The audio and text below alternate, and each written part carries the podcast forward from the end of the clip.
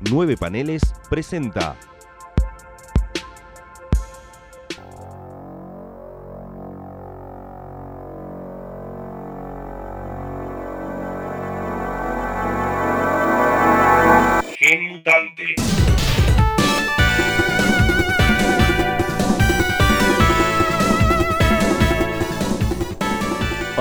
Bienvenidos al último episodio de G Mutante. Soy Maximiliano Barbalace y me acompaña, como siempre, Gonzalo Solanot. Y en esta oportunidad, ya que estamos haciendo el cierre final, nos toca las consecuencias post Avenger vs. X-Men, el evento que marcó una discusión entre los lectores de quién tenía la culpa entre Scott o Capitán América, que dio un relanzamiento que para mí es uno de los mejores lejos de Marvel, que fue el Marvel Now, con equipos creativos superlativos que dieron la talla para tipos de títulos que necesitaba el mercado. Y además de eso, eh, luego de Marvel Now y de todo lo que fue siguiendo eh, a continuación con otros relanzamientos y demás, tenemos un segmento de años que fue como la debacle y, Una- la, y la épica. Un estancamiento para después. Es como que cuando la franquicia está. Tiene un, un tope muy alto, que también que no era el tope más alto, el que vamos a ver a continuación, como que tiene que bajar. Sí. Y bajó, y bajó, y está toda la discusión del tema del cine y los derechos de- entre medio, pero ahora estamos en un, en un punto álgido, como te gusta decir a vos. Estamos, sí, en un punto. Estamos en el crescendo de algo, ¿no? En- como que siendo tan pocos números los que están saliendo ahora, estamos en 2020. eh, increíblemente hay una, una idea mayor, Hmm. ¿no? De publicación y demás. Una dirección. Sí. Eh, pero vamos con Marvel Now. ¿Qué era Marvel en este momento? ¿Qué es lo que había sucedido? Y digamos que para este momento la editorial había decidido un relanzamiento completo de muchos de los títulos. Hay algunos que siguieron, por ejemplo, Wolver- Wolverine and the X-Men, si no me equivoco, Capitán Marvel también. Hay, hay un par de títulos que seguían eh, anteriormente del relanzamiento. Incluso hay algunos títulos que se habían relanzado hace poquito, como. Daredevil, este.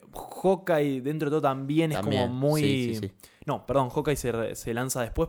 Queda medio tarde porque también queda esos títulos de, de- de- a lo largo del tiempo. Es como que bueno, pero también forman parte de este, de este relanzamiento. Sí, sí, porque se venían venir en sí la idea distinta de Marvel. Sí, además porque el tema, esto que decía antes, todo el tema del cine, había que.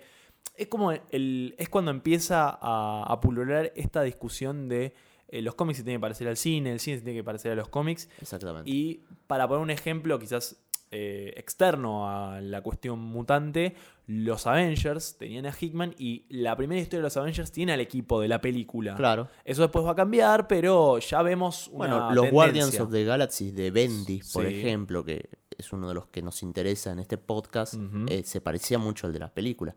Y hablando justamente de Bendis, eh, él es uno de los platos fuertes en el Sí. lanzamiento. Él junto con Rick Remender, que son los dos opuestos absolutamente, no, no se pueden ni ver. Bendis es el que marca el terreno de esto es lo que va a suceder en, en X-Men. ¿Qué es lo que va a suceder en X-Men? La Silver Age pura y dura. El, el primer título que se relanza, aparte de el de Remender, es All New X-Men. Que no tiene nada de nuevo. No, completamente lo opuesto. es. No tiene nada de nuevo. ¿Cuál es la idea central? Para vencer la ideología eh, revolucionaria de Scott Summers, que viene y dice, los mutantes son el futuro y tenemos que venir y lucharla, tenemos que traer a los cinco originales. O sea, a Jean, a Bestia, a Ángel, a Scott y a Iceman, pero sus versiones jóvenes. O sea, los jóvenes que estaban ahí con Char Javier y que recién se conocían en los 60, tienen que venir a el presente para mostrarle al, al Cyclops de la actualidad que tiene que eh, volver a sus valores eh, centrales. ¿Quién es el culpable de todo esto? Bestia. Algo muy interesante porque al fin y al cabo, al finalizar el RAM, Bendis dice más o menos como un... El gran pecador de todo este arco no es Scott, es Claro. Bestia. Exacto.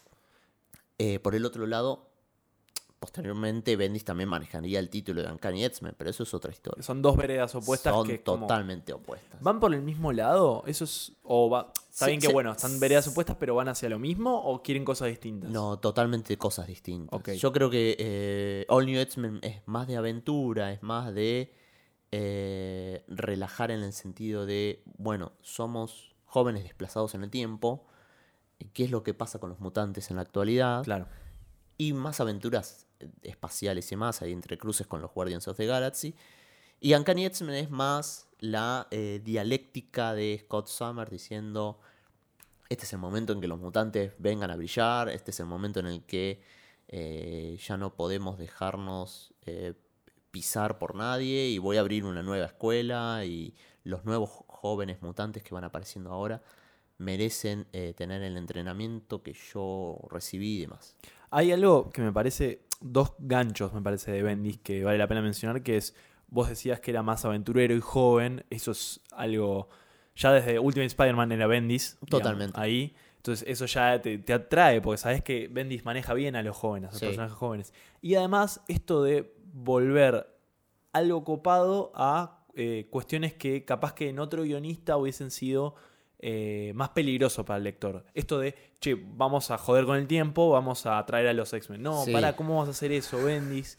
Ese- esa típica mm, discusión, digamos, de escándalo. Si no, bueno, déjalo a ver, capaz que hace lo bueno. Así como lo hizo con Eh. Ultimate Spider-Man, eso va a ser, por ejemplo, un issue de Amazing Fantasy XV en 6. Claro, sí, esa, totalmente. esa cuestión. Eh, principalmente es interesante lo que mencionás, pensando que Bendis no. Es un sujeto que, bueno, hace las cosas y posiblemente tengan poca explicación. O sea, sí, es verdad. porque también viene esa cuestión, porque después es, bueno, no pueden volver al pasado. ¿Por qué no pueden volver al pasado? Y hay algo que lo impide. Y lo dejó ahí, nunca buscó la solución de por qué no pueden volver al pasado. Eso es un trabajo para otros escritores, Claro. casi diría Bendis, ¿no? Y- o la típica excusa de la, y bueno, son cómics. Claro, sí. Eh, por el otro lado, el otro título paralelo que venía a res- resignificar todo lo que eran los mutantes es Uncanny Avengers, Hmm. que es el título de Rick Remender que empieza y abre con todo, eh, que es la idea post Avengers vs. X-Men en la que, bueno, ok, nosotros, su- esto sucedió porque nosotros todos los superhéroes del universo Marvel no prestamos atención a los mutantes. Ahora es momento que les prestemos atención. ¿Qué tal si hacemos un equipo que mezcle X-Men con eh, Avengers? Y vemos cómo nos llevamos. Entonces, Remender mezcla ahí a Rogue, a Carrie Witch, a Capitán América, a Thor, a Wolverine, a Havoc, a Janet Van Dyne, A Simon eh, Williams. a Simon Williams, sí, Wonder Man. Em, creo que no se me escapa ninguno más. Y arma este equipo de eh, la unidad Avenger. ¿no? Eso, el Avengers Unity. Unity, Squad. Sí, Sí, sí. sí. Unity. Que están alojados en la mansión Avengers. Claro, sí, sí, sí. Y que primero se enfrentan a un Red Skull con el cerebro de Char Javier. Hay que mencionar esto. Bendis te dice, te viene y te dice, no, bueno, vienen del pasado, vinieron al presente, que es su futuro, pero no pueden volver por tal cosa. Hmm. Remender te dice, no, eh, Red Skull le hizo una cirugía craneal a Char Javier y agarró y se puso el cerebro de Javier. ¿Cómo?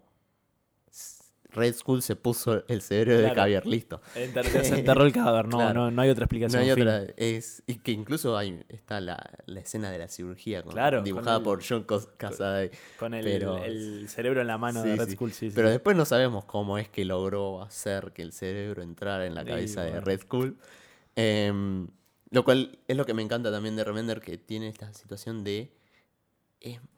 mezcla cosas de los 90 con ar- arcos muy Silver Age también, ¿no? La idea de este Red Skull en verdad es un Red Skull clon. Sí, que, que estaba- era en la época de Mark Waid, sí, que se clonaba. Sí, sí, sí.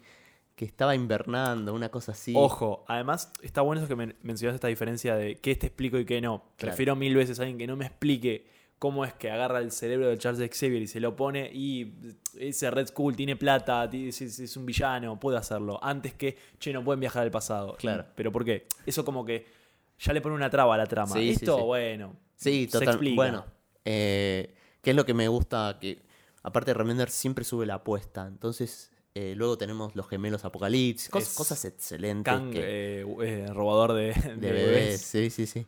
Eh, cosas excelentes que le dieron a la serie un puntapié muy importante. Yo creo que hasta el día de hoy no sé si hay una, alguna serie igual eh, a Uncanny No, Avengers. no, no. También que después estuvo el segundo volumen y todo, pero, No, pero de esa épica y con esa visión, digamos, no, hubo- no hubo nada igual. aparte, una, hablando de eso, él le da a la cuestión de los X-Men algo muy interesante que es Havoc diciendo no quiero que me llamen mutante, quiero que Sí. me llamen Alex Summer, porque Exacto. yo soy un humano. Cada mutante es un Tengo- detalle. Claro, que eso es muy eh, Claremont en sí. Chris Claremont, eh, la palabra muti era una pa- palabra racial para él. Mm. En- lo vemos en X-Men Gold Loves y lo vemos en un episodio con John Romita Jr., donde casi quieren poner una bomba, em, ponerle un caño a Charles Javier en la universidad Claro. porque era amigo de los Muti. Eh, eso es increíble. Pero bueno, eh, cuestión que por, por- por este lado tenemos, bueno, Bendis y Remender. Aaron, Jason Aaron, todavía seguía más o menos en Wolverine and the X-Men. Pero era un rinconcito más alejado sí. también. Sí, y aparte porque estaba terminándolo. Sí. O sea, eran los últimos números que le quedaban. Y que es una serie excelente. Aparte, creo que eh, Jason Aaron dio una visión muy, muy buena de Wolverine siendo profesor o director de una escuela. Y aparte con muy buenos dibujantes. Y, los, y el elenco de alumnos es excelente, ¿no? Sí, realmente rescató lo mejor de New X-Men de Grant Morrison y lo hizo 10 veces mejor. Es. Sí, incluso son personajes que hasta el día de hoy siguen. Sí. Entonces. Quentin Quark, que no es el mismo Quentin No. de eh, Grant Morrison, es totalmente el Quentin de Jason Aaron. Además, además de estos, hay otros títulos también satélites que eran Sí. Cable eh, and No. the X-Force. Eh, Cable ser. and the X-Force, eh, Sí. eh, Uncanny X-Force vol- volumen 2, eh, X-Men, que era el grupo de las de minas. Brian Wood, Sí, Brian tenemos a la serie de eh, Wolverine de Paul Cornell con Sí, Alan Davis, solo. Marjorie Liu, Sí, igual eso, eso ya es un tema aparte de la Claro, serie sí, sí, de. Wolverine. eh, y después tenemos los últimos números de X Factor de Peter David Es y el relanzamiento. Y X-Men Legacy también y. X-Men Legacy con Simone Spurrier. que es la, bien. mm, La serie de Legion, claro. Exacto. Eh, y te- bueno, digamos, este apartado, estas situaciones en las que tenemos de todo un poco, los tres principales, a mi parecer, son Bendis, Aaron y Remender. Hay uno que se mete medio por la ventana, que es Charles Soule, Sí, es verdad. que luego del desastre que es eh, el Wolverine de Paul Cornell, dan a entender, o no sé cómo habrá sido la dirección editorial, fue, che, tenés que ir a matar a Wolverine. Con dibujos de Stickman Even, si no me equivoco. Sí, en la muerte de En la Wolverine. muerte de Wolverine. Es el, para mí Soul es como el famoso wannabe eh, escritor de, de X-Men. Sí, Como sí. que siempre quiere poner, pero nunca, No, nunca los agarra en un buen momento, ni agarra una buena formación. Y, y aparte, tampoco tenía buenos editores. O sea, en- en esta situación teníamos eh, varios editores. Eh, había editores legendarios como Mike Mars, pero que ya se había retirado y habían quedado sus dos alumnos, Daniel Ketchum y eh, Jordan D. White. Sí. Jason Aaron hace una, historia, hace una etapa corta en Wolverine the X-Men y después en Amazing X-Men y abandona porque en ese momento Marvel estaba con las garras en una franquicia mucho más importante que era Star Wars. Sí, Necesitaba empujarla con todo. Sí, y además eh, era el, creo que es el único cómic de Marvel de hace un montón que vende un millón de más de un millón de unidades. Claro. Sí. No sé si otro cómic haya logrado llegar a eso, la verdad. Además tenía John Cassaday, los primeros números que Sí. había estado en Uncanny Avengers bueno, claro, ahí, y... ahí ves la, Claro. la conexión. Sí, que después de eso, John Cassaday creo que no dibujó más. No, no, no. no. Eh, alguna portada habrá hecho. O una historia corta de Claro. Capitán América, me acuerdo, sí. Cuestión que mm, en esta situación en la que tenemos los dos alumnos de Mars, eh, ¿qué es lo que se vaticina? Bueno, digamos, Jordan y White le dicen, andate a Star Wars y queda, queda Daniel Ketchum. Entonces, que aparte, cuando lo echan, esto es más posterior a Daniel, eh, hay mucha situación tipo, no era el mejor sujeto del mundo Oh. en las oficinas de Marvel. O sea, El tras bambalinas, sí. Claro. Como que se fue alguien que no era muy Eh, un- agradable. claro, un mal tipo. Sí. Cuestión que durante este momento, durante esta etapa tenemos, digamos, tres eventos. Tenemos eh, Battle of Atom, Sí, ese es íntegro de los X-Men. que son con todos los títulos. Eh, tenemos que mucho que venía a explicar es que hay una nueva hermandad de mutantes diabólicos Hmm. que está hecha con el hijo de eh, Char Javier en un futuro, de los dos hijos de Char Javier, porque está. Char Javier Jr. y está el hijo de Mystic y Char Javier. Claro. Bueno, Sí, que Mystic tuvo también otro hijo con Wolverine. claro. Después tenemos eh, Atsis, Mm, que es el mal logrado evento de Ricky Remender, que la idea era presentar a Onslaught, pero sí. Onslaught Red Skull. Ese sí recorre los títulos de X-Men y de Avengers. Sí, y sí. tiene un par más a Carnage y Oh, esa onda. Claro, sí, sí, sí. O Goblin, cosas por el estilo, sí. Hobgoblin, es verdad. Em, cuestión que no funciona. Mm, Sorpresa. Pero no funciona también porque lo presionan a hacerlo evento y porque no. Vos pensás que no. Cruza muy pocos títulos de X-Men. Porque Bendis tenía la mayoría de los títulos de X-Men y no se quiere meter con ese evento. Claro. ¿Qué es lo que hace Bendis en ese momento? Había otro evento que era Original Sin. Sí, de Jason Aaron. En Original Original Sin es previo Es a previo a. Axis. Sí. ¿Qué es lo que hace eh, Bendis? Bendis dice, bueno, esto de que se descubre una verdad secreta eh, que nadie sabía, que bla, bla, bla, lo voy a utilizar para contar The Last Will and Testament of Charles Javier, que era el testamento Hmm. que le revelaba Charles Javier a sus alumnos después de que Scott Summer lo mate. Que le re- revelaba que se había casado con Mystic y que la heredera de toda la mansión y demás era Mystic. A su vez le daba un trabajo a Scott que era eh, educar a un mutante nivel Omega Sí. que reventaba todo. Muy de Bendis eso. Sí, muy de Hay Bendis. un chabón re poderoso allá. Sí, bueno, Sentry. Ahí va. Y eso por un lado. Eh, Hay unos cruces también con Guardians of the Galaxy llamado Black Vortex. Sí, que, tienen bueno, poderes. Sí. En ese momento también, justo que hablas esto, te hago el, el paréntesis que sale el título de Cyclops, que lo escribe Greg Rucka y Sí. lo dibuja Russell Datterman, que Sí. después, bueno, Thor se lo va a chafar al dibujante. Pero que está, supuestamente está bueno los Está primeros bueno, es- números. es una miniserie linda y es miniserie. Para mí ya está, listo. Muy interesante, no me acordaba de, de ese título. Cuestión que mm, con Original Sin termina, hay un personaje que es un personaje que viaja en el tiempo, es un mutante que desarrolla sus poderes, es la que soluciona este conflicto con el mutante Omega y Scott y eh, The Last Will and Testament termina reescrito y la heredera no es Mystic, es al final Scott. Y bueno, termina todo ahí. Oh, Lo último sería el número 350. No, 350 de Uncanny. Sí. Sí. que tarda un montón después Sí. porque ya había otro relanzamiento de Marvel y llegó. Creo que se habían relanzado ya los títulos de Sí. X-Men y llegó este. Sí, sí, sí, que llegó justo después de Secret Wars, si no Sí, me equivoco, o en el intervalo, y que revela la marcha de no sé cuántos mutantes pacíficamente en Washington, y Sí. es como, bueno, Scott Sommer, Che Guevara, Aguante, Martin Luther King, todos juntos, vamos, carajo. Bueno, Y que está Bestia yéndose en, el, claro, en un porque es el- auto. es el realmente el pecador. Exacto. Esta situación termina completamente con Circuit Wars de Jonathan Hickman, que es un gran evento que venía vaticinando desde Avengers, Sí, con que- dibujos de Sarribi, que es un capo y demás. Estaba, estaba contra viento y marea, pe- peleando, eh, escudándose de lo que pasaba en Axis y en todos los eventos, para decir, acá voy a contar mi historia. Sí, sí, sí, totalmente. Y que fue como el final del universo Marvel y el universo Ultimate, este sí, definitivo. Mm. Y en sí eh, abrió las puertas para decir, hicimos un flashpoint de DC Comics. Sí. ¿Qué viene ahora? Vale todo. Vale todo. You know, it's so funny. I, I've said online a couple times. I have some friends who were X Men writers, and the, and the secret among the um, creative community is that the X Men fans are the deepest, darkest hole of the internet. You cannot make them happy. It's impossible. They don't know what they want, but they know they don't want that. they that. don't want that, right. Yeah. it's So so, but they've been so wonderful to us, and so uh, you know, I still I still get get it on the chin every once in a while. I go on I go on my Twitter and 50 people want to know where the hell uh, Sage and Hellion and you know there's always some X-Men that I'm ignoring and that's pissing You them still found a way to screw it up, right? Yeah, yeah, yeah, yeah, yeah. It's your so, fault, man. No, but it's super. It's super cool, and, and, and I'm so glad to be part of it during the 50th anniversary, so we can uh, really celebrate it in style. Es muy gracioso hablar de el casi quizás el mejor lanzamiento de, de Marvel en esta última década y ahora hablar de, no te digo el peor, pero el más decepcionante.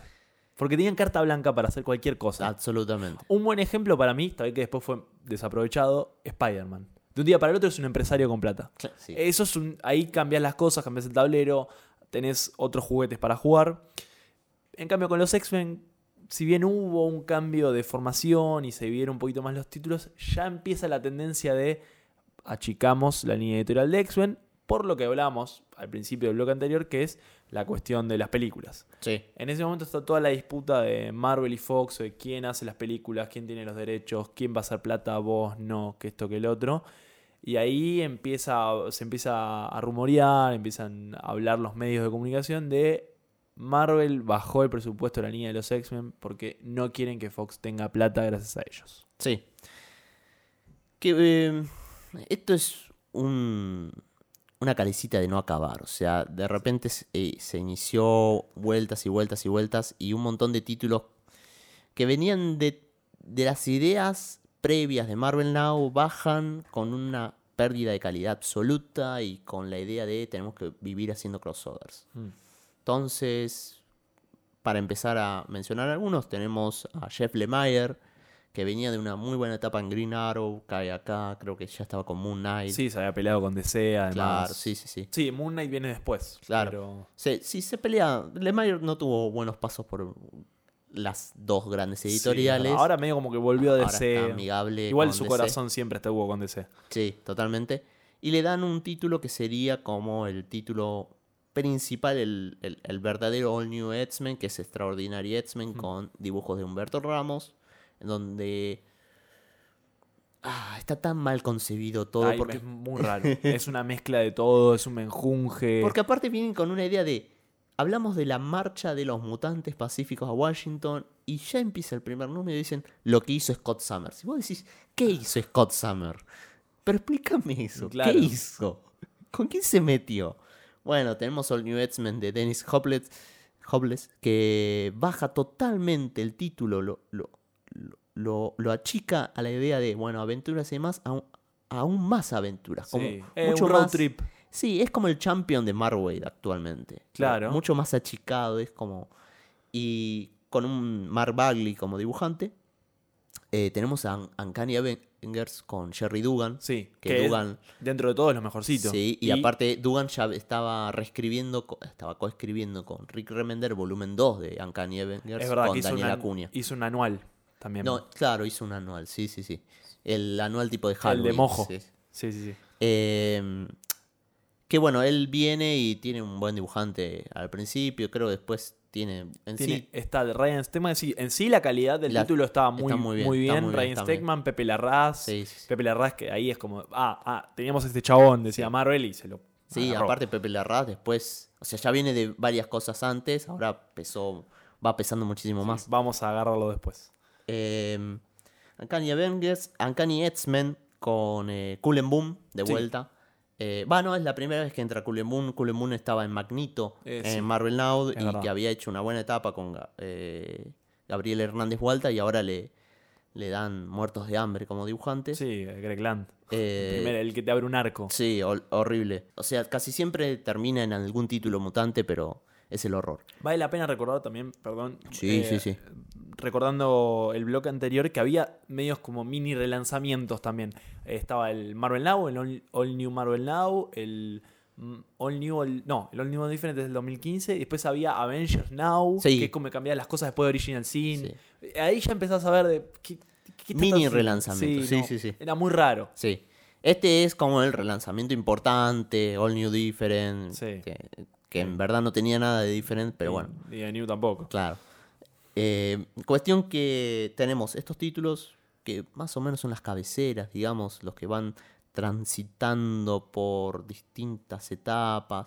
Por, por ejemplo, había quedado el X-Force de Spurrier, Sí, es verdad. que habíamos hablado anteriormente que era Cable and X-Force, Uncanny X-Force. Hay un, como un crossover entre las series y se termina convirtiendo en X-Force, que es una serie ultra flashera, digamos. tipo Metal Gear. Sí. Sí, sí. Eh, X-Men Legacy había quedado un par de números más. Sí, además tiene un dibujante muy raro. O sea, que está bueno, pero es muy raro. Es una serie muy alternativa. Acá también empieza eh, Weapon X de Greg Sí. Pak, que es, un, es, es espantoso. Sí, Yo, con la- Sabertooth. Sí, no, aparte tienen idea, Crepac, perdón, pero tiene unas ideas malísimas. Convierte a William Striker, el personaje de X-Men Gold Ops Man Kills, en un tipo de. O sea, lo revive y después lo convierte en un tipo de demon Ah, genial. No recomiendo leer eso. Eh, bueno, hablando Old Man de Logan. Old Man Logan, eso. Que estaba al borde Jeff Lemire. No, Y Andrea Sorrentino. Bendis hace la miniserie, la miniserie de- en Secret Wars. Y Jeff Lemire lo Sí, agarra, sí. sí. Sí, eso está bueno. Sí, eso está, está muy bien.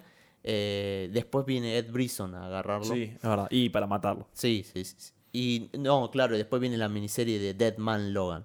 Claro, Que eso es para matarlo. exacto. Eh, cuestión que las ideas principales es. Hay- primero hay un crossover entre todos los títulos que se llama Apocalypse Wars, Ah, es verdad. que es espantoso, Sí. no importa. Que Eh, es el de Deadpool, Caballero de Apocalipsis, ¿no? Sí, pero Oh. eso es en Extraordinary X-Men. Claro, sí, no. En, en Uncanny X-Men es otra cosa. no. O sea, tienen todos el, el título, pero en verdad van sucediendo en todos los títulos una cosa distinta. Em, cuestión. La idea central de este relanzamiento es, Scott Summers es Hitler porque se metió con los Inhumans y se metió Oh. con este pueblo que recién es muy poco, muy chico, no muy numeroso. Y a la vez los X-Men, los mutantes de vuelta se están envenenando porque las, nu- las nubes tergénicas que eh, aparecieron al principio del crossover Infinite y que los fue creando Charles Soule en Inhumans se están envenenando a los mutantes. Claro, ahí, volviendo a lo que había dicho antes, que Charles Soule siempre quiso como escribir a los X-Men y nunca le dio, y agarró a los Inhumans y tampoco le dio. No, o sea, no, no, no, porque aparte tampoco, o sea, está todo bien, pero no hay un público cautivo No, de Inhumans. no, no, y son se para- demostró con la serie, pero y bueno, son para. sin duda. No, pero eso- hay un público, pero si hay un público es más para proyectos eh, acotados, Sí, con más gráficas, esa onda. Sí, sí, sí. Y bueno, cuestión que Inhumans y X-Men se enfrentan y a la vez Scott había cometido un crimen contra el pueblo Inhuman y todos estaban diciendo, Scott es un es Hitler, Scott Hijo es Hitler. Scott es Hitler. Y le dan el terrible trabajo a Jeff Lemire de explicar por qué Scott es Hitler. y, eh, y empieza primero en Deaths of Eds, que es una situación horrenda. en Ah, que es verdad que es como el van a prólogo isla- a lo que sí. viene después, ¿no? van a isla de Moira, porque en la isla de Moira, en la isla Muir, pero bueno, es la isla de Moira, Claro. eh, había un incidente, no se habían muerto un par de personajes o algo por el estilo, había... Y van para averiguar por qué, qué es lo que había sucedido, y, después sale Scott diciendo, oh no, se murieron, mataron a Madrox otra Claro, vez. mataron a miles de madres. Claro, mataron a Madrox otra vez. Y la situación eh, termina en la que Scott intenta explotar o, o hacer estallar una de las nubes eh, terrigénicas y de esa forma hacer que no pase más por el... Porque claro, los vientos del mundo van trayendo, viste, tipo el sonda. Sí. sí, claro. Entonces, versión terrigénica del sonda, entonces es, "Ch, voy a boicotear este sonda entonces no va a pasar por acá. Y bueno, por eso dicen que fue un terrorista. La cuestión es que Scott se muere en la isla Muir recién ingresando, o sea, se envenena, Claro. se muere y Emma Frost crea una repres- representación psíquica de Scott y eso es lo que hizo que todo el mundo dijera, Scott es terrorista. Es un hijo de puta. No, vos no entendés, yo le hice un símbolo, dice Emma. Tenía un buen dibujante que era Aaron Kuder. Sí, bien. Todo esto termina con Inhumans vs. X-Men, con Lenin Francis Yu dibujándolo, que está muy mal en ese evento, y que está escrito por Lemire de Soul, y que terminan en el enfrentamiento tipo, sí, Emma Frost ahora es la villana definitiva, bueno, nos amigamos, todo bien, solucionamos el problema de la nube, no se mueren más mutantes, y los Inhumans ahora van al cajón. ¿Se acuerdan que habíamos dicho que Avengers vs. X-Men está bueno como plataforma de, relanzamiento, pero capaz que no estaba tan buena la historia? Bueno, Claro. esto no está bueno No- nada. No, está na- nada bueno, no, no zafa en ningún lado, es un No, bodrio absoluto. De esta manera cierran Uncanny X-Men con Sabretooth volviendo a ser malo. eh, no sé qué pasaba en All New X-Men. Sé que era una cosa de estudiantes y que Sí. estaba Genesis, que es el clon de Apocalypse, que salvaba Deadpool de Uncanny X-Force. Eh, en Extraordinary X-Men cierra y bueno, Tormenta dice, bueno, finalmente puedo...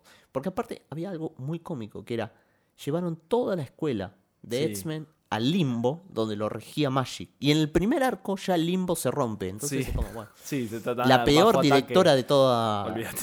Hay, hay algo que me hiciste acordar diciendo esto que es. Había una idea de Rick Remender que era llevar a los X-Men a la Luna o, o a la Júpiter. No, a, a una luna de Júpiter, va, Europa. Sacarlos de, de Sí. la Tierra completamente. Y esto Que- medio como que responde de cierta manera, pero no. Sí, y lo peor de todo es que eso también es lo que llevó a las perezas con Bendis, porque es como, me vas a sacar los todos los títulos X-Men, me los vas a sacar a mí. O sea, Claro. se van a la... Eh, hay que mencionar, me olvidé, uno de los últimos trabajos de Remender que son excelentes con Uncanny Avengers es Rage of Ultron. Uy, sí, Rey of Ultron, Que sí, aparte es, que terminó manteniendo el estatus de Ultron y Han Ping durante, Sí. no sé. Y Bueno. es, es arco de Uncanny Avengers de, de Jerry Dugan Que, también. eh, igual está bueno que lo menciones ahora porque justamente eh, Remender agarra el canon después de All New All Different. sí, sí, sí. Entonces, como que a pesar de todo eso, bueno, dejo la cereza del postre ahí, que es excelente. Excelente. Y además, Curbusius te escribió el prólogo, maestro. O sea, listo. qué, qué- qué buena. Eh, La bendición de Kurus. Claro, sí. No, no, no importa nada. Así termina, digamos, la etapa fallida de Jeff Lemire. Y con, obviamente, con un evento como Inhuman vs. X-Men. Hay que hacer otro Sí, sí. relanzamiento de los X-Men. Viene algo mucho más simplificado, porque ya es como, bueno, no nos sirven los adjetivos pegados a X-Men. O sea, Extraordinary X-Men no funciona. Uncanny X-Men no funciona. All New, All Different X-Men no funciona. Hay que hacerlo más simplificado. Claro. Es la etapa de los colores. Eh, Supermatch. Claro. No, aparte viene de la idea también de Jim Lee, tipo Claro, el sí. equipo oro, el equipo blue. Sí. Entonces, ¿qué viene? X-Men Blue, X-Men eh, Gold. X-Men Blue sigue con Cool and Moon, o sea, el chabón que estaba con Uncanny X-Men, que manejaba Magneto en ciertas cuestiones, porque él quería solamente escribir Magneto. Sí. Le enchufan eh, a Magneto y a los cinco originales. Entonces dice, oh, otra vez, lo- a mí me enchufan esto. Sí, además es una idea que ya estaba. Ya estaba contada. Es como Magneto al, al comando de los X-Men. Claro, ya sí, estaba, totalmente. ya se había hecho. Totalmente. Y el otro era X-Men Gold, que cambiaba el foco de la directora Storm, o sea, de Aurora Monroe, como la líder a Kitty Pryde. Kitty Pryde con Colossus, ¿no? Claro. Que está Eh, bien dentro de todo. Es, eh, tiene sentido. Sí, Pero. descrito por un sujeto que también vivió mojando los X-Men y nunca logró mucho. porque es- es, Ian X-Men, por ejemplo, es un bodrio, aunque tiene a Yannick Paquet en sus primeros momentos, que es el, el guionista de Green Arrow, eh, Mark Guggenheim. Mark como- Guggenheim, sí, sí. Sí, que no, no me va a salir nunca su apellido, pero eh, sé que es un guionista de, de series que ahí la pega más que, por ejemplo, en los cómics. Y porque debe tener más libertad. Sí, totalmente. Y además yo lo considero esta etapa como algo de transición. No, no No se puede si- tomar en serio. Bueno, no, ahí es que no sé bien si están de transición y demás. La cuestión es que en X-Men Gold ya empieza la polémica. Uy, es verdad, ¿te acordás? Lo de Claro, Ardian Syaf, Ardian Sai- es, ¿Cómo es? Siaf. Siaf. que era Ardian dibujante de Siaf. Batichica de Sí, Simone. Sí. ¿Qué es lo que sucede? Eh, Ardian es un sujeto muy, muy, muy, muy, muy, muy, muy antisemita. Y se notaba que en el departamento de X-Men no editaban muy bien. Entonces, pasó durante sus páginas varios insultos antisemitas muy encubiertos en X-Men Gold que nadie se dio cuenta. Ese es cuando explota la polémica porque él es musulmán, Sí. ¿no? Ahí va. Y que pone las inscripciones en las remeras de Coloso Sí, de y- un, un- no se llama evangelio, pero digámosle un, un, Un proverbio, un, un proverbio, una cosa así, de él, eh, la Torah. Claro. Sí, y hay un cartel con, un con una cuestión política o un insulto a los judíos y hay alguien, que no me acuerdo bien quién es, eh, con un bate de béisbol que en la escena parece como si le estuviera pegando a Kitty Pryde, que Kitty Pryde es un personaje judío. Ah, es verdad. Entonces, o sea, ese, ese cómic pasó por análisis de todos después, No, no. porque claro, cuando lo imprimieron y salió, dijeron, che, esto está mal, y no lo vieron los editores. Entonces, ahí es cuando echan a Daniel Ketchum, que le dicen, bueno, no hiciste un buen trabajo, es espantoso. De ese momento vuelve Jordan D. White, que estaba con lo de Star Wars, pero digamos que Star Wars ya en ese momento ya habías... eh, las bases para todo lo que es la franquicia Star Wars de Marvel ya estaban. Sí. O sea, Darth Vader, eh, Star Wars y demás ya habían pasado por un montón de Sí, números. y además empezaba lo que es las miniseries con Darth Maul, con Sí. Los tie-ins de las va, Dameron. eh, Dameron. Va, los tie-ins no, las eh, adaptaciones de las películas. Sí, sí. Y además, medio, esto es año 2017. 2017, sí. Y ya venía Last Jedi y, y creo yo creo que después de Last Jedi ahí medio como que dejan de le sueltan un toque la mano a Star Porque en parte ya las ventas ya estaban establecidas. sí, ya o sea, está. ya- Se vende solo Star Sí, Wars. exactamente. Sí, y Jason Aaron ya estaba escribiendo cada vez menos, cada vez se lo dejaba más. No Sí, sé ya- si lo ya no agarra está más eh, Jason. Sí, ahora. no está más, pero no sé si lo agarra Kieron Gillian, me parece. Sí, Gillen lo agarra. Sí, sí, sí. Eh, cuestión que lo de Channel Editor vuelve Jordan D. White. Y la situación es la siguiente. En X-Men Blue, los cinco originales saben que Magneto no es de confiar, pero trabajan con él. Y Boone trae elementos del universo Ultimate. A su vez también comienza a desarrollar esta idea de Emma Frost villana. Es verdad. En X-Men Gold, Mark lo único que hace es, ok, tenemos que hacer como si fueran relacionistas públicos de los mutantes. O sea, hacer la cara visible, intentar ver si podemos eh, patearla por este lado. Y ve también situaciones como, pri- primero, hay una miembro política que dice, nosotros no queremos a los X-Men, vamos a buscar que pasen leyes de registro. O sea, volvemos a la histeria mutante de vuelta. No. Y lo siguiente es Kitty y Colossus parece que se quieren casar. O sea, ese fue el año de los casamientos Los- entre personajes de cómics. Exactamente, por el otro lado teníamos la, la boda no boda de Batman, Batman y. Catwoman, sí. Em, también tenemos el título de All New Wolverine de Tom Taylor, Es verdad. que está muy bien. Sí, eso tenemos el título... Eso salió en All New All Different. Claro. Sí. Pero como que quedaba. Quedó. Iba más por su lado. Sí, sí, Era como y que. seguía pateando, seguía pateando. Y ahí hizo su y funcionó. público y funcionó. Sí, Eh, Old Man Logan sigue. Jean Grey de Dennis Hopeless, que mm, eh, la idea era que más o menos vaticinaba que se venía el Phoenix. Después tenemos el Cable de James Robinson. El Weaponets de Greg Pak también seguía por acá. Sí. Eh, Que después viene. Que lo hacen Weapon H. Weapon H. oh, ¿Te acordás? Que mezclan con Hulk. Sí. Era como que también iba por su lado, pero iba por un camino incorrecto completamente. Y tenemos previo Roche and Gambit Sí. de Kelly Thompson. Es verdad. Eso es parte como de un relanzamiento en el que había un par de series que iban a ser quizás largas. Sí. Que terminaron siendo mm, bastante cortas. Sí. Y miniseries. Sí, sí, sí, totalmente. Em, cuestión que por este lado decimos, bueno, X-Men Blue, X-Men Gold, y luego fue, con la llegada de Jordan D. White, fue X-Men Red, con Sí. Tom Taylor, que venía de All New Wolverine, y eh, Mahamud Asrar, Sí. que viene, venía de varias series previas, venía apuntando bien el Sí, pibe, y venía- ahora... eh, Buen con, con portadas de Travis Charez, o sea, Uy, tenía, sí. estaba bien y no tan bien, porque al final no logró nada en sí la serie. Eh, lo que tenía mucho era una dialéctica tipo, bueno, eh, a ver qué sucede. X-Men Red se publica porque llega Phoenix de vuelta. Llega Phoenix de vuelta y reviven con Matthew Rosenberg en una minis... Me gusta mucho Rosenberg, lamentablemente esa miniserie es muy extensa, que se llama La Resurrección de Phoenix Sí. reviven a Jean Grey. Ojo, Rosenberg es un sujeto que apenas hizo esa miniserie, puso los cimientos para otros hechos que fueron posteriormente sucediendo que vos decís, "Al, no era no era una miniserie tan al pedo. Claro. Como que el chabón la vio venir. Pues Vale la pena también, digo, Sí. lo que sigo contando Sí, sí, a futuro. totalmente. Porque una cosa es que vos pongas la semilla para contar, no sé, el, el- la semilla que se comió Lo- Cyclops al día siguiente. Sí. O- All New X-Men, eh, los cinco originales no pueden volver al pasado Claro. porque, bueno, eso. ¿Qué es lo que hace? Bueno, eh, Rosenberg hace la miniserie de, de Phoenix, 10 puntos. Eh, lo que sucede a continuación es que vos tenés X-Men Red, Tom Taylor, Jean Grey dice, va, la ONU dice, hay que hacer la Nación X, Ahí va.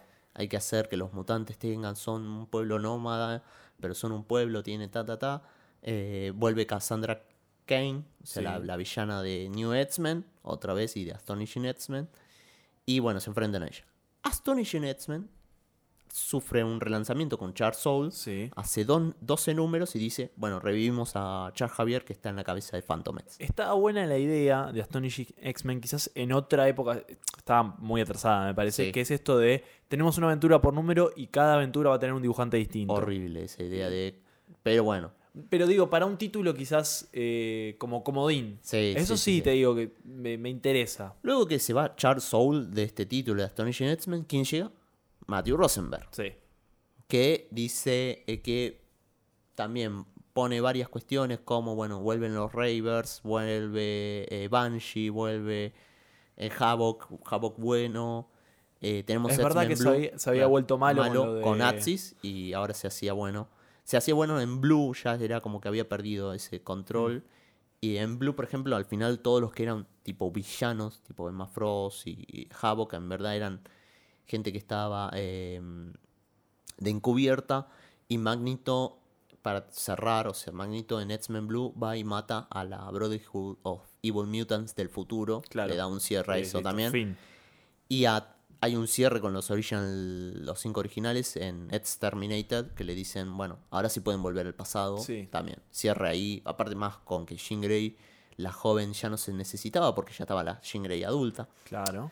Eh, Ah, también está el título de X-Force. sí, el el Pepe Larraz. de Pepe Larraz, que está bien. Que hay un, hay un dibujante nuevo que lo mete Donny Cates, que lo ayuda. Sí. Que tiene medio como ese estilo caricaturesco, pero que le sienta bien al título. Sí, que sí. ahora no me acuerdo el, el nombre. Es un título, es una miniserie también. Sí. Y la verdad funcionó por ese lado. Esa miniserie sale posterior a Exterminator. ¿Por qué? Porque estaba Kid Cable. Claro, exactamente. Que matan a Cable viejo y traen a Kid Cable en Exterminator. En X-Men Gold, Kitty y Colossus no se casan, pero se casan Gambito y Roche. Y después de que se casan, eh, relanzan la miniserie de Roche and Gambit, con, eh, ahora llamada Mr. and Mr. X. Sí. Que eso fue lo que más tuvo éxito de Sí, totalmente, la repegó. Eh, después tenés la miniserie de Deadman Logan. Digamos que fue un desastre, pero se vieron que era un desastre, desastre, y dijeron, bueno, vamos a comenzar a cerrar los nudillos, vamos a... De a poquito. Sí. A Rosenberg le dieron dos miniseries más, New Mutants Dead Soul y eh, Multiple- Multiple, Multiple Man, que son excelentes, Muy son bien. muy buenas. Y que van poniendo, viste, las, eh, las semillas para algo más grosso. Y se termina esto, terminamos toda esta etapa de los colores. Terminamos con X-Men Black, que es una antología de historias de mutantes en particular. Es más Frost, Magneto, Sí. eh, Siniestro. Hay una. en- Que era de los villanos, por Sí. eso Black. Sí, aparte, lo interesante es que eh, todas las- todos los números tenían una historia corta con Apocalipsis. Es verdad. O sea que te iba señalando cuáles iban a ser los personajes a futuro a tomar en cuenta. Eso estaba muy bueno. Mm. Sí, porque vos decís, Mm, ahora voy entendiendo todo. ¿Qué está pasando? Claro. Cuestión que cierra esto de forma. O sea, se van los cinco originales, esto cierra. O sea, listo, basta. Ahí ya creo como que se da un círculo Sí. con toda esta etapa Se del- terminó el problema con Marvel. Bendis. Marvel termi- claro. Claro, es como, bueno, ya está, listo. Lo que sí es, bueno, cerramos todas las líneas mutantes, o casi todas, dejamos las miniseries y hacemos la se- una serie, una sola serie llamada Uncanny X-Men, que va a salir semanalmente. ¿Por qué? Porque estaba Kelly Thompson, estaba Matthew Rosenberg, estaba Ed Brisson, estaban todos. Hmm. ¿Cuál era la idea? Bueno, los X-Men se vuelven a reunir en sí y hay una amenaza para la humanidad y para los mutantes. ¿Cuál es esa amenaza? Nat Grey. ¿Por qué? Porque Nat Grey tuvo un ataque psicótico evangélico y dijo, hay que, eh, se tiene que terminar esto de mutantes contra humanos, hay que buscar la paz y si no se puede los voy a llevar a todos a algún lado que, bueno. Cuestión que todo termina tipo Age of Apocalypse. Porque Exacto. incluso eh, se mete Legion. Sí, es O verdad. sea, la, la pelea en final es entre Nat Grey y Legion. Y como los dos están al mismo nivel de locos, no hay más X-Men. Mueren los X-Men entre comillas. y viene, bueno, una etapa que se llama Age of X-Men. A su vez, en Uncanny X-Men queda eh, Matthew Rosenberg, que ya venía mordiendo en otros títulos y miniseries y dice, bueno, ahora me toca a mí. ¿Qué es lo que hace Rosenberg? Dice, chicos, eh, Scott Summers está vivo. ¿Cómo que está vivo? Sí, está vivo porque su hijo hizo un plot en el que cuando revivieron a Jean Grey también lo revivieron a él. Eso se ve en Extermination cuando lo ves a Kid Cable volver, se abre una birrita y ¿quién está? Oh, Scott San San Flan. Claro, exactamente. Eh, el gancho es, bueno, Scott Summers es el último, o uno de los últimos X-Men que está pululando por ahí y de repente ve que ya no hay más X-Men. A su vez, ¿quién más se había revivido? Wolverine. que lo había revivido de vuelta Charles Soule con un solo eh, número dibujado por Steve McNiven, Es robando a. Barry Winsor Smith. Es verdad. Eh, y vos decís, bueno, ok. Ojo, porque ahí está el problema que es X eh, perdón, Marvel Legacy, que Ah. aparece un Wolverine. Que aparece un Wolverine. Eso, ese no es el Wolverine Wolverine, ese es el Wolverine viejo de la, de la continuidad de Jason Aaron en Thor. Que se disfraza de Wolverine joven porque estaba buscando las piedras del infinito. Es una voladura, Es una no, no se entiende nada. Claro, que es Phoenix Claro, Wolverine. Claro, es Phoenix Wolverine. Em, Pero bueno, volvió este que lo Claro. se revivió en. En, En Uncanny X-Men de, de Rosenberg dicen, bueno, nos mataron a todos, pero quedó Banshee viejo, quedó Javo, que está, eh, quedó Karma, eh, Danny Moonstar, eh, Wolfsbane la matan, Blind Wolf, Blind Wolf, que es la piba que ve el futuro, se suicida. Muy importante ese dato. Porque ¿qué sucede en la actualidad? No hay videntes. Es verdad. Rosenberg metiendo la semilla. Está muy...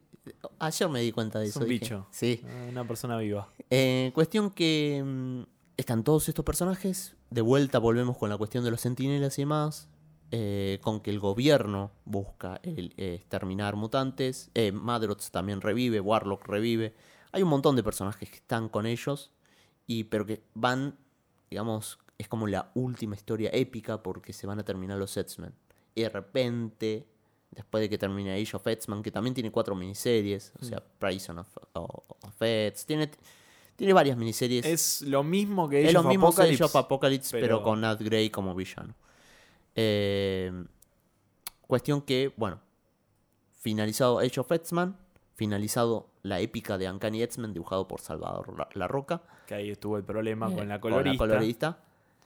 Uno esperaría, digo, o sea, es más, yo, yo pensaba, bueno, Uncanny X-Men tiene que seguir, no puede no seguir. Y cuando me entero que lo cancelan, digo, bueno, ok. Pero la noticia es que lo cancelan porque va a haber un relanzamiento. Vos decís, ok, bueno, ¿cuál es el relanzamiento? ¿A qué viene? A todo esto, alguien que había vuelto de los 90, Rob Liefeld, a hacer. Major X, sí, Major muy bien. Que buen hay una dato. entrevista Sí. que le dicen, che, ¿por qué volviste a los 90? Ah, a los Ah, 90, eh, Marvel. Igual, él, él siempre mismo, vuelve a los claro. 90, claro. Eh, le dicen, no, mira, vos sabés que me llamó Jordan D. White y me dijo, che, Rob, volvió el presupuesto de los X-Men. ¿Querés Queremos para que hacer- te hagas una claro, serie. ¿querés venirte a hacerte una miniserie? Te Y pagamos. bueno, dale. Y como volvió el, pres- el presupuesto de los X-Men, alguien va a volver a Marvel. No sé si es. Volvió el presupuesto, alguien va a volver a Marvel. En todo caso, hay un muy buen editor, Jordan White, que dijo. Y. Venimos de capa caída. Horriblemente. No tenemos, bueno. No, no levantamos con ningún título. Necesitamos algo que sea bien para arriba. Y ese bien para arriba tiene que ser el chabón que hizo la arquitectura de Marvel en los últimos 5, 7 años. Que sin lugar a dudas, Jonathan Hickman. Entonces, Rosenberg, que aparte lo menciona, dice, yo, yo sabía que estaba en un título de transición. O sea, Sí. yo escribía esto y me iba. Sí, ya sí, está. sí. De hecho, termina una especie de final de tipo de película Street Fighter, todos haciendo una pose, Claro. y eh, los X-Men, fin. Claro. El que abre las puertas, le abre las puertas a Jonathan Hickman para que diga, Benny, bueno, ya está. Ahora te toca a vos hacer el relanzamiento y hacer romper todo. I think the most important thing about X Men is obviously the way that individual readers identify with characters. Different being a metaphor for special and all the different variations that that comes in.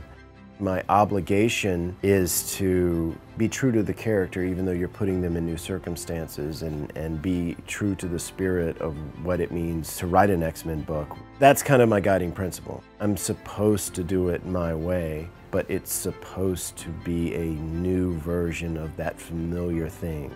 And that's the challenge. And Jonathan Hickman, a mi parecer, es uno de los mejores guionistas lejos en la actualidad, pero que no era fanático de Fantastic Four ni de los Avengers. O sea, no, no era un sujeto que anteriormente había leído estos personajes y se había enamorado de más.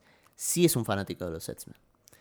Y sin lugar a dudas, aunque al tío Chris Claremont le siga sin gustar quiénes son los guionistas que vienen a tomar su batuta, porque ya lo dijo, eh, Jonathan Hickman cuando abre con House of X y Power of Ten, porque es- no es una X, es, una, es un 10, eh, uno no se esperaba realmente el nivel de diálogos, de guiones de trama, de argumento en el que al fin y al cabo eh, Hickman le presentó a los fanáticos de los X-Men. Porque Gen Mutante, y seguramente la gente que esté escuchando demás, le interesa esto porque es fanático de los X-Men.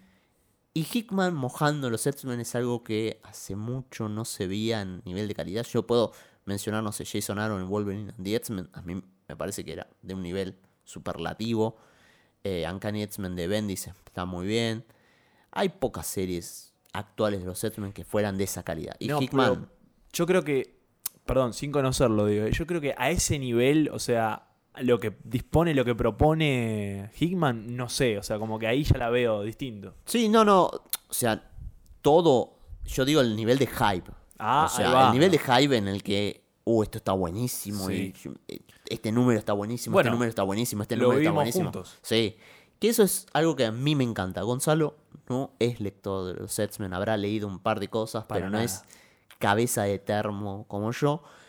Y todo lo. Cuando salía cada número, estábamos como diciendo, che, ¿leíste este? No, ¿qué, qué te parece esto? ¿Y qué, pensa, qué opinas de, de- de esta?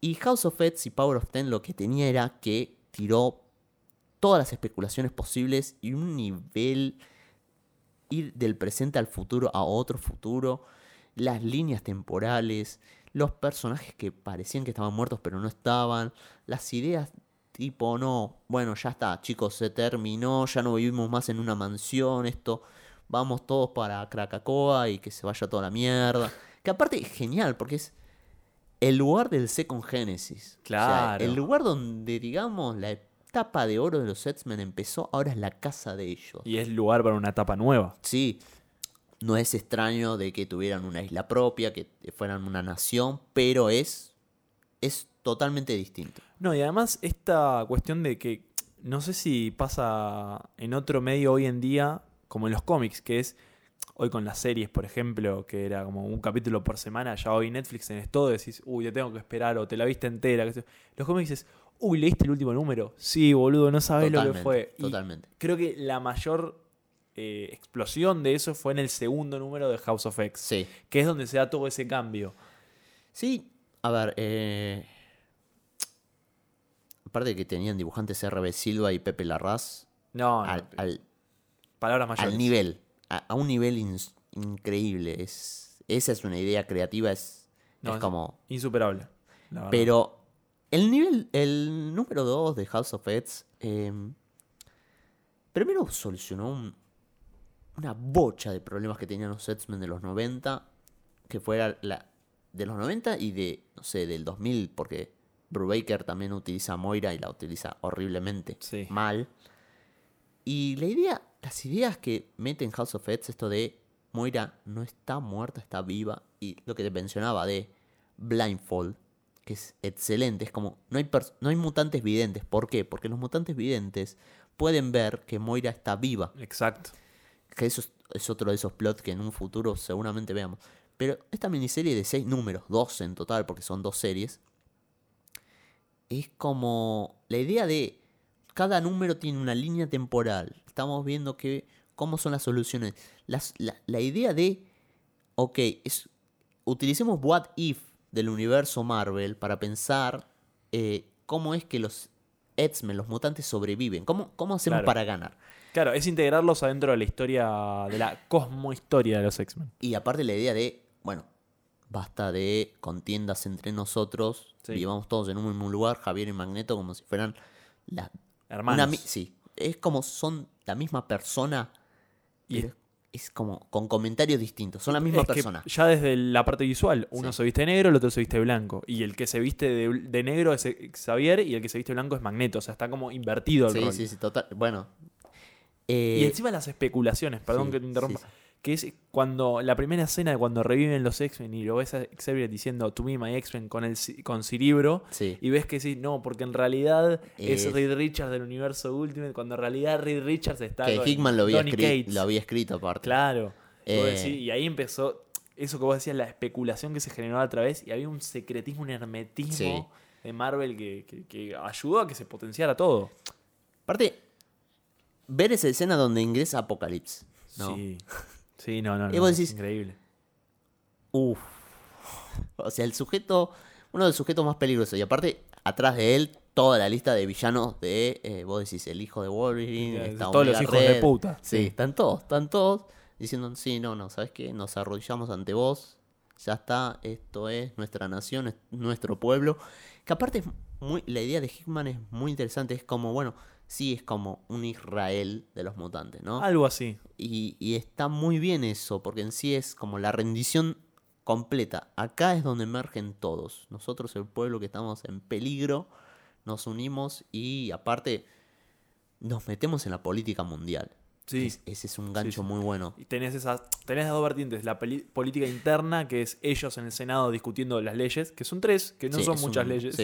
Eh, y ellos lidiando con el mundo externo. Que el gancho que, hay- que tienen ellos, que me parece que ese es, ese es el acierto de Hickman, que es una idea muy simple. Es, tenemos la cura para las enfermedades.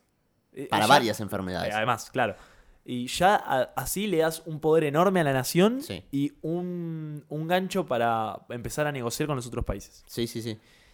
Eh, ese nivel de desarrollo es imposible verlo en un cómic actualmente. Pero además, a mí me, me impresionaba porque yo decía, uy, Hickman en los X-Men, ¿qué iba? Me acordaba en Avengers y me acordaba de los personajes que aparecían en el primer arco, que eran personajes complejísimos, Sí. eh, que hablaban en- también en medio como en monólogos, ex Nihilo y los, em, los robots, no me acuerdo en Sí, este sí, momento. No, no, no, no importa. los arquitectos. Sí. Em, eran complejísimos. Yo dije, uy, ¿qué iba a meter ahora? Va a ser todo. como-". Y la verdad, es complejo, pero la idea es muy sencilla. Sí, la idea es, muy... Es- sen- Sí, no se, no se fue a un, a un- No se fue a una cuestión de aventuras o que... No sé, otra vez volvemos... Porque hay cosas de viajes en el futuro y demás. Pero no, no es un nivel tipo, este es hijo de este, este es hijo de tal. Claro. No, no, O no. este es un ser galáctico que. No, es como... Todos los mutantes viven en una isla. Se llama Krakoa. Es, el prim- es un mutante de isla. Es el mutante que conocemos en Second Genesis. Tiene su gobierno propio. Lo único que hacen es... Mira, el mundo ya no nos importa un carajo. Nosotros tenemos nuestra propia nación. Queremos que nos respeten. Yo no me peleo con Magneto. Él no se pelea conmigo. Yo no me peleo con Apocalipsis. Él no se pelea con eh, el, el hijo de Wolverine. Wolverine no se pelea con Wolverine. Es Así. como... Listo. Como... Vivimos acá en paz. Fin. Y Y los centinelas. Bueno, ese número de centinelas Ahí es excelente. Sí, pero volviendo a esto de, de la complejidad, quizás el- la serie más compleja es Powers of Ten. Sí. Que eso con los viajes en el tiempo y con los- las razas superiores que van comiendo a razas inferiores. Quizás eso es lo más complicado, pero al fin y al cabo termina decantando en esta idea de, bueno... pero- Son líneas temporales. Exacto, y fin. Y listo. eh, si releelo todo, pero en realidad la idea va por otro lado. Claro, sí, sí. Que eso está muy bien. O sea, la, la cuestión de, bueno, son líneas temporales, no nos tenemos que preocupar lo que sucede acá. O sea, un día están, otro día no, ya está. La, la serie de lo de Phalanx, lo de Nimrod, es como, sí está buenísimo, pero es Moira con sus secretos diciendo, bueno, viajo en el tiempo, viajo acá, Claro. hago los trucos, Wolverine hace lo mejor que sabes hacer, Sí. que es matarme, que es excelente. No, y además tiene ese gancho Hickman.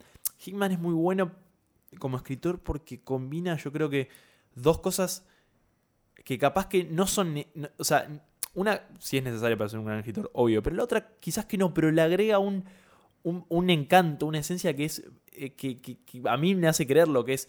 La primera que sí es necesaria es que sabe muy bien hacer las tramas y eh, hacer relaciones complejas entre personajes y saber una dirección. Y la otra es el cool factor Sí. las escenas tipo Brian Hitch y Warren Ellis, cinematográfica, todo para mí llegaron a un nuevo nivel gracias a Jonathan Hickman. Sí, porque la- sabe las cómo. portadas aparte. Además. La portada de mm, cuando que es donde se infiltran Wolverine, Scott y demás en el- la base Sentinela, que están todos así Sí, peleándose. peleando. Es como una locura. No, como- sí. Y, algo que no hablamos y que me parece importantísimo para hablar de esta serie son los gráficos. Que es la identidad gráfica que hace, que hace a la Eh, serie. ah, que, que aparte está basado, o sea, la, la idea de eh, en Caracoa tenemos nuestro propio lenguaje. Sí, sí, y sí, es sí. como, ya está. O sea, ese nivel de semiótica de decir, no, no, no es una historia de X-Men tipo Scott Lovell. No, no, no. No, claro. Son mutantes, tienen, tienen que tener su propia lengua, su propio sistema de signos. Acá está, te lo presento. Esto es lo que yo creé porque estos son mutantes y esta... Que a mí me interesa, una de las partes es cómo lo viviste vos. O sea, Sí. Eh, cómo viviste estos 12 números en sí que iban saliendo y demás. Fu- Fue muy raro porque al final el sexto número de Power of- Powers of X estaba incluido en el último número de House of Ten. Eh, perdón, me, me confundí todo. El último número de Powers of Ten estaba incluido en House of X. Claro. Entonces, en ese sentido, como que ahí me perdí. Pero después el resto fue.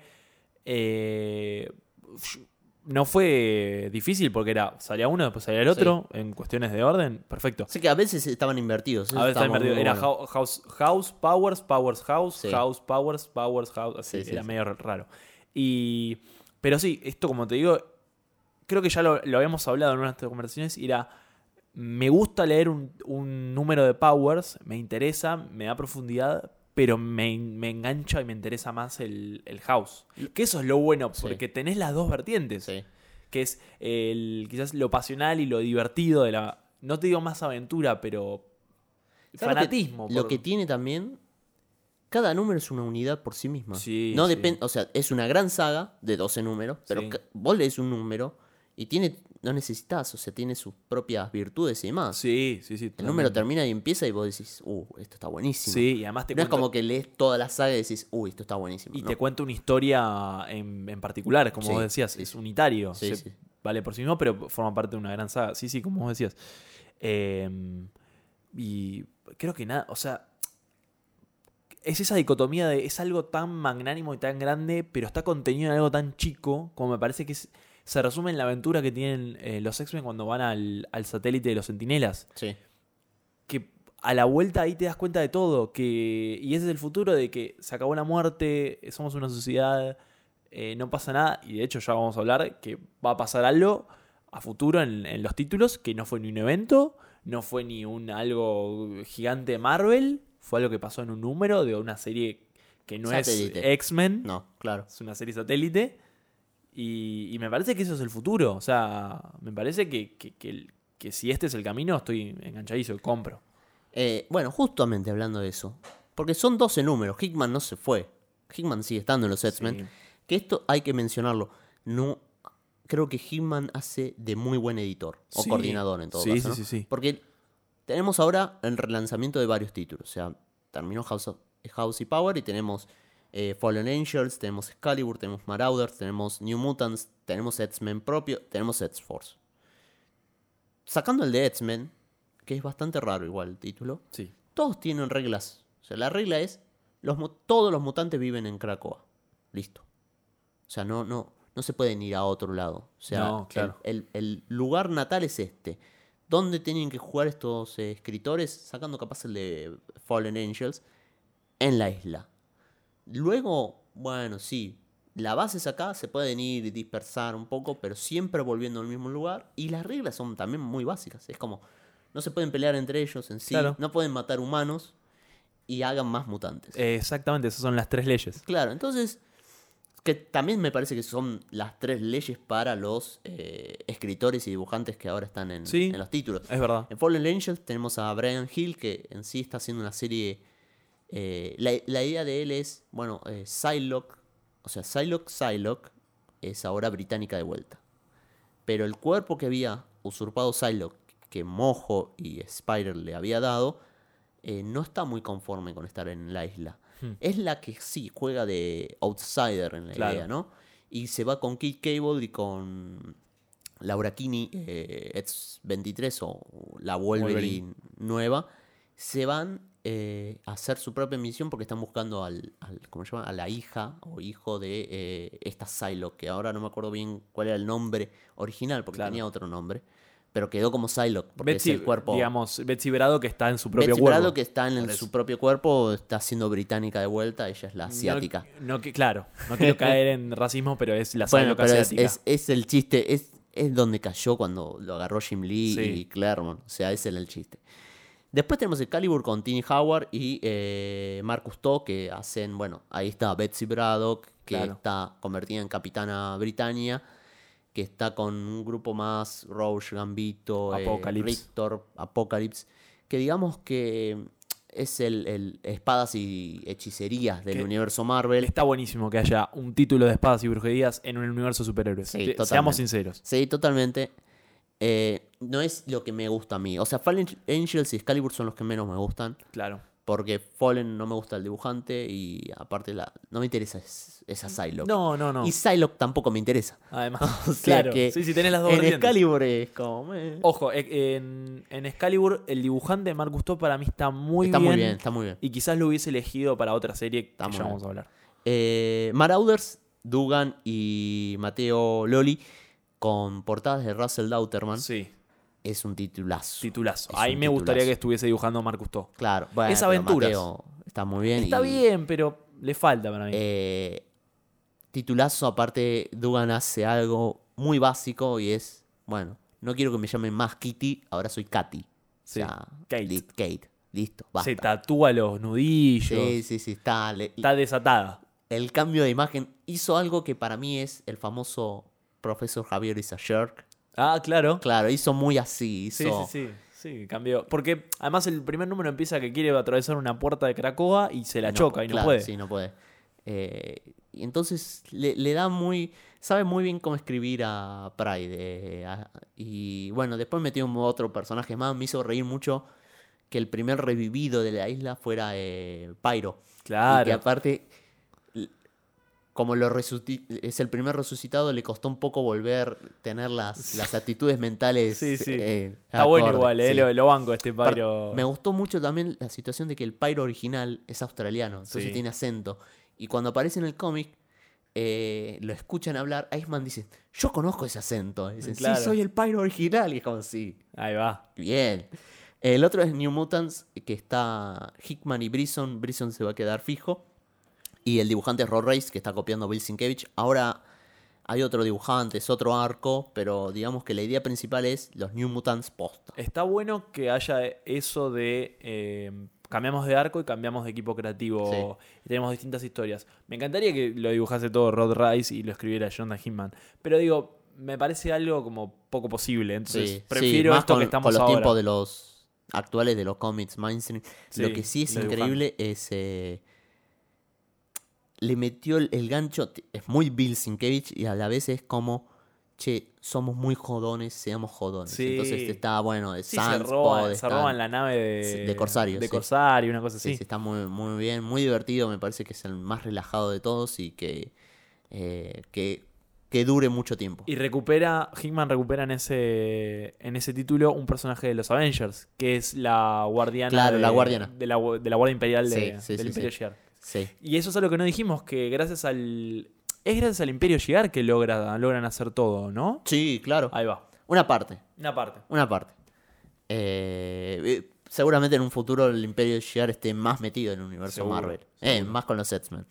Después está, eh, bueno, X-Force con Benjamin Percy Sí, que está y bastante. Joshua eh, Casara. Bastante bien. No Está- te digo que es mi, mi elección, digo que lo primero que leo. Pero te digo que la el, dibujo, calidad- el dibujo y el color está muy bien. Sí, sí, sí. Está sí. muy- Eh, recupera la estética de, de Remender.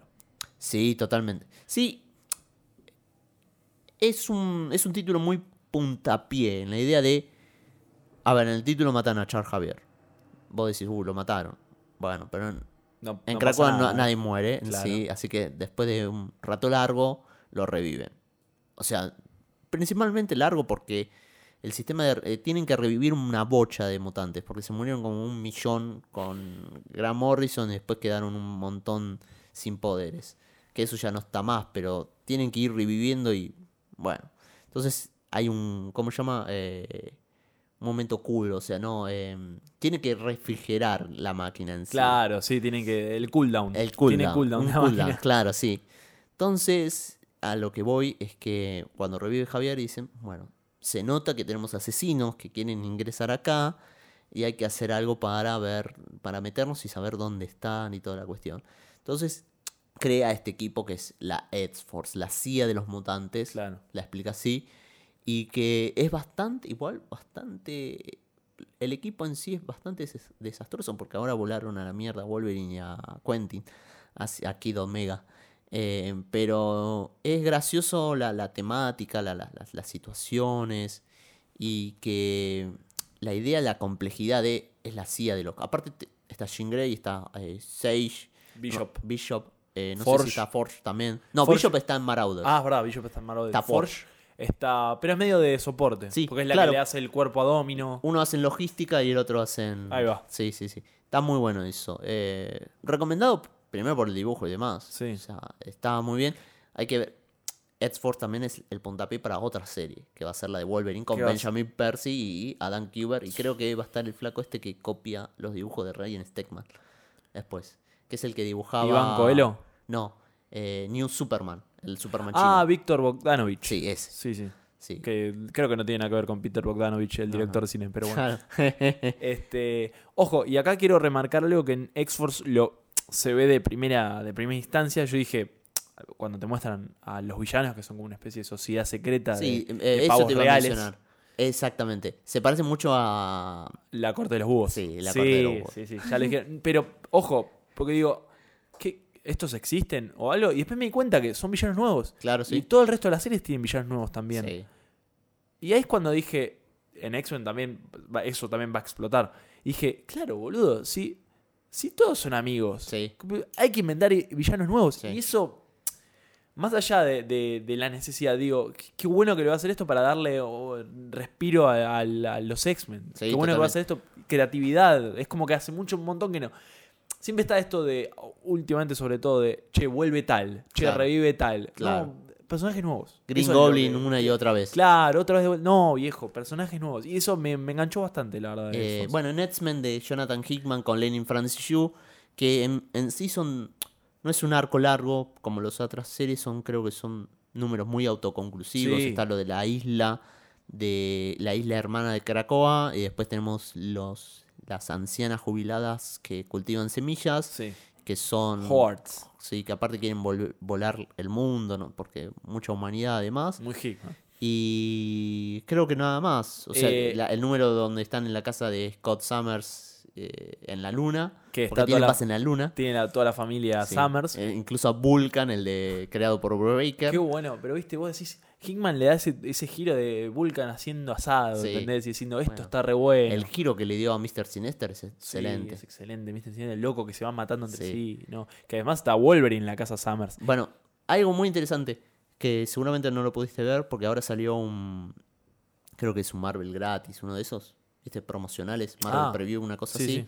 Que hay una mini historia de Sinister diciendo: Yo no puedo clonarme ahora porque está prohibido clonarse. Claro. ¿no? Y entonces, ¿a quién, ¿a quién busco la semilla genética? Porque él recolecta eh, los genes. del- Los genes, claro, de los que van a revivir. Y en esa mini historia te abren los pasos para una de las miniseries que es eh, X-Men Fantastic Four, Ah, que es eh, Franklin Richard, ¿no? Claro. Entonces dice, este me falta. Ahí este va. mutante me falta. Entonces, ahí Mr. Sinister se va a meter, va a meter el dedo. Y como que están integrados los X-Men al universo Marvel, pero al mismo tiempo no. No, Eso, es eso está muy bien. Sí, y sí. igual lo- la idea de que Fantastic Four y X-Men se iban a cruzar ya estaba desde el primer número de House Sí. of X, Sí, ¿no? que que está el- dice, che, tu hijo es mutante, ¿cuándo va a venir? Eh, para- claro, Cyclops. Está Ahí- bienvenido que venga. Que es Y- la perfecta. Que es, para mí es buenísimo porque es Cyclops diciendo: No, pará. Claro. No soy el Cyclops, hijo de puta. Claro, Pero, sí, tu, hijo sí, sí. pero tu hijo es mutante. Sí, sí, sí. Es como que hay esa dualidad que está bueno. Bueno, mencionamos dos ya. eh, X-Men Fantastic Four, Wolverine. ¿Qué, qué otros más venían? Queda- Está la- el one shot de Jean Grey y Emma Frost. Sí, Eh, Sí, que van a ser medio one shots así de los villanos. Creo Claro. que va a haber uno de Magneto también. Sí, de Magneto con. Creo que es de Percy, Benjamin No, Percy. de Hickman. Ah, de Va a Hickman. ser de Hickman, parece. El Sí, sí. dibujante, no me lo acuerdo. El dibujante es un portadista muy bueno. Sí, que sí, no sí. me acuerdo si lo, lo tengo. Y va a salir. Tenemos dos títulos también pendientes. El de Hellions de Seb Wells. El regreso triunfal de Seb Wells que había revivido New Mutants. O sea, los New Mutants que está leyendo ahora actualmente, aparte de eh, mamar de eh, Chris Claremont, Bill Sienkiewicz y La Gloria, vienen de eh, Wells, que era la reventó con Dio- Diogenes Neves, que hizo unos New Mutants que son de 10, pero lejos, de los mejores. O sea, la idea de somos adultos jóvenes, ¿no? Y tenemos nuestras problemáticas y más. Y la forma de la adultez de estos personajes vino de, de Wells. Eh, Hellions Y, y. Kid Cable, que va a ser la miniserie de Gary Duan con Phil Noto. Está, está muy bien. está Que muy- ya habían colaborado juntos en un título de Image y parece que Estamos. tienen, tienen química. Y Gary Duan, la verdad, que entrega trabajos de calidad, por lo menos. Bueno, en sí este es el cierre. O sea, tenemos un... eh, hemos está. presentado la nueva mesa en la que hay comida de todo un poco, tenemos todos los tipos de sabores para Sí. probar de los Setsmen en una etapa donde tenemos dos coordinadores. Uno es Jordan DeWy y el otro es el guionista principal, Jonathan Hickman, Sí. que les dice, chicos, las cosas tienen que ir por acá, después no me pueden... Pueden ir por acá, no me rompan nada de acá, después pueden romper todo lo que quieran. Entonces, es glorioso. Recién estamos empezando. Sí. Es que es lo mejor, el principio es lo mejor. Es el principio. En algún momento va a caer un crossover, van a llegar otras especulaciones. Seguro. Pero por ahora tenemos los años de gracia. Los Sí. mismos años de gracia que nos dejó Hickman en Avengers, que fue de 2012 12, 13. a 15. Bueno, va por el mismo lado Hay que disfrutar. hay que disfrutarlo. Es ese Jonathan, le tenemos mucha confianza. Y además, bueno, trajo algo que para mí va a ser re jodido de romper. La idea de todos los mutantes en una isla. Está. Lo que pase a posterior de eso tiene que ser una rompedura de status quo muy fulera. Sí, sí, que no vuelva más lo de, de laburar en la mansión de Xavier. Ojalá nunca más la no, mansión. no, no. Que esto sea la- el punto bisagra para poder construir algo nuevo. Sí, Que totalmente.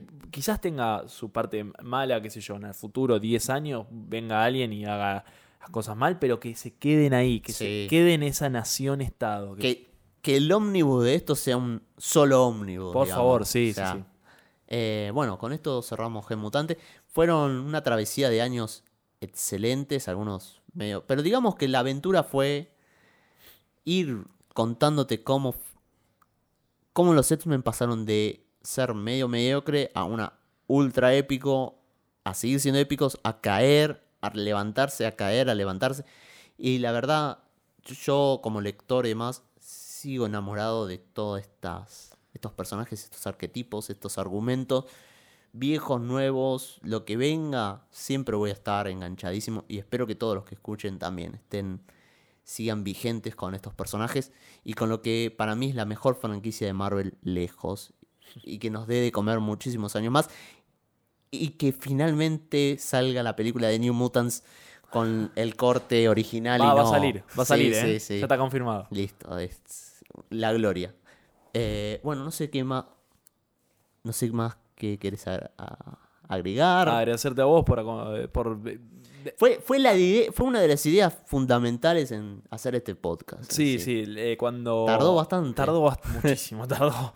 Y nada, y cuando empezamos a hablar, a hacer todo nueve paneles desde el principio, ya era como que, bueno, lo hacemos. O Sí, sí, sí, sí. Era una de las, de las bases fundacionales, por decirlo. Pero bueno, tardó un poquito, se hizo esperar, pero al fin, al fin está. Así que nada, nada más agradecerte por incluirme en, en todo este, este trayecto. Y nada, que lo escuchen y que conversemos. Y hay que agradecer a él, él em- nuestro productor y señor de la consola, Gonzalo Martín Ruiz, que fue uno de los que impulsó todo. Fue como, eh, ¿qué, qué van a hacer? ¿Qué quieren hacer? Ah, no, yo los grabo. Hagan Ah, así, no, pero háganlo así. Hagan, hagan más capítulos, hagan más capítulos. No, no, hagan más capítulos. Y bueno, nos hinchó, nos hinchó, nos hinchó y salió. Y que además eh, también es el que, porque lo están escuchando ahora como si fuera una temporada completa de Netflix. O sea, Claro. eh, vino y dijo, no, bueno, hagámoslo a lo Netflix. Y bueno, Eh, sí, bueno, está bien. está. Está bien.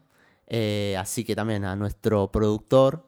Gracias por acompañarnos. Eh, sigan leyendo X-Men. Sigan puteando y disfrutando de algunos escritores y otros no. Y de dibujantes. Chuck Austen.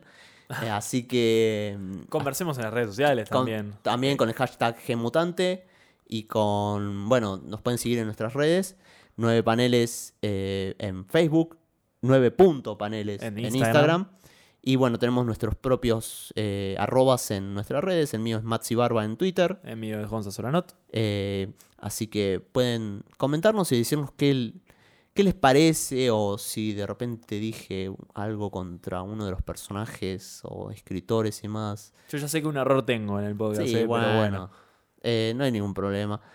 Eh, todo suma en sí. Sí. O sea, Discutamos, chicos, hablemos. estos guiones fueron. Yo me metí la cabeza en X-Men, X-Men, X-Men, no salí por no sé cuánto y salió. Eh, seguramente alguna se me perdió, pero bienvenido sea. Bueno, eh, y bueno, sigan leyendo el sitio de nueve paneles. Gracias a todos.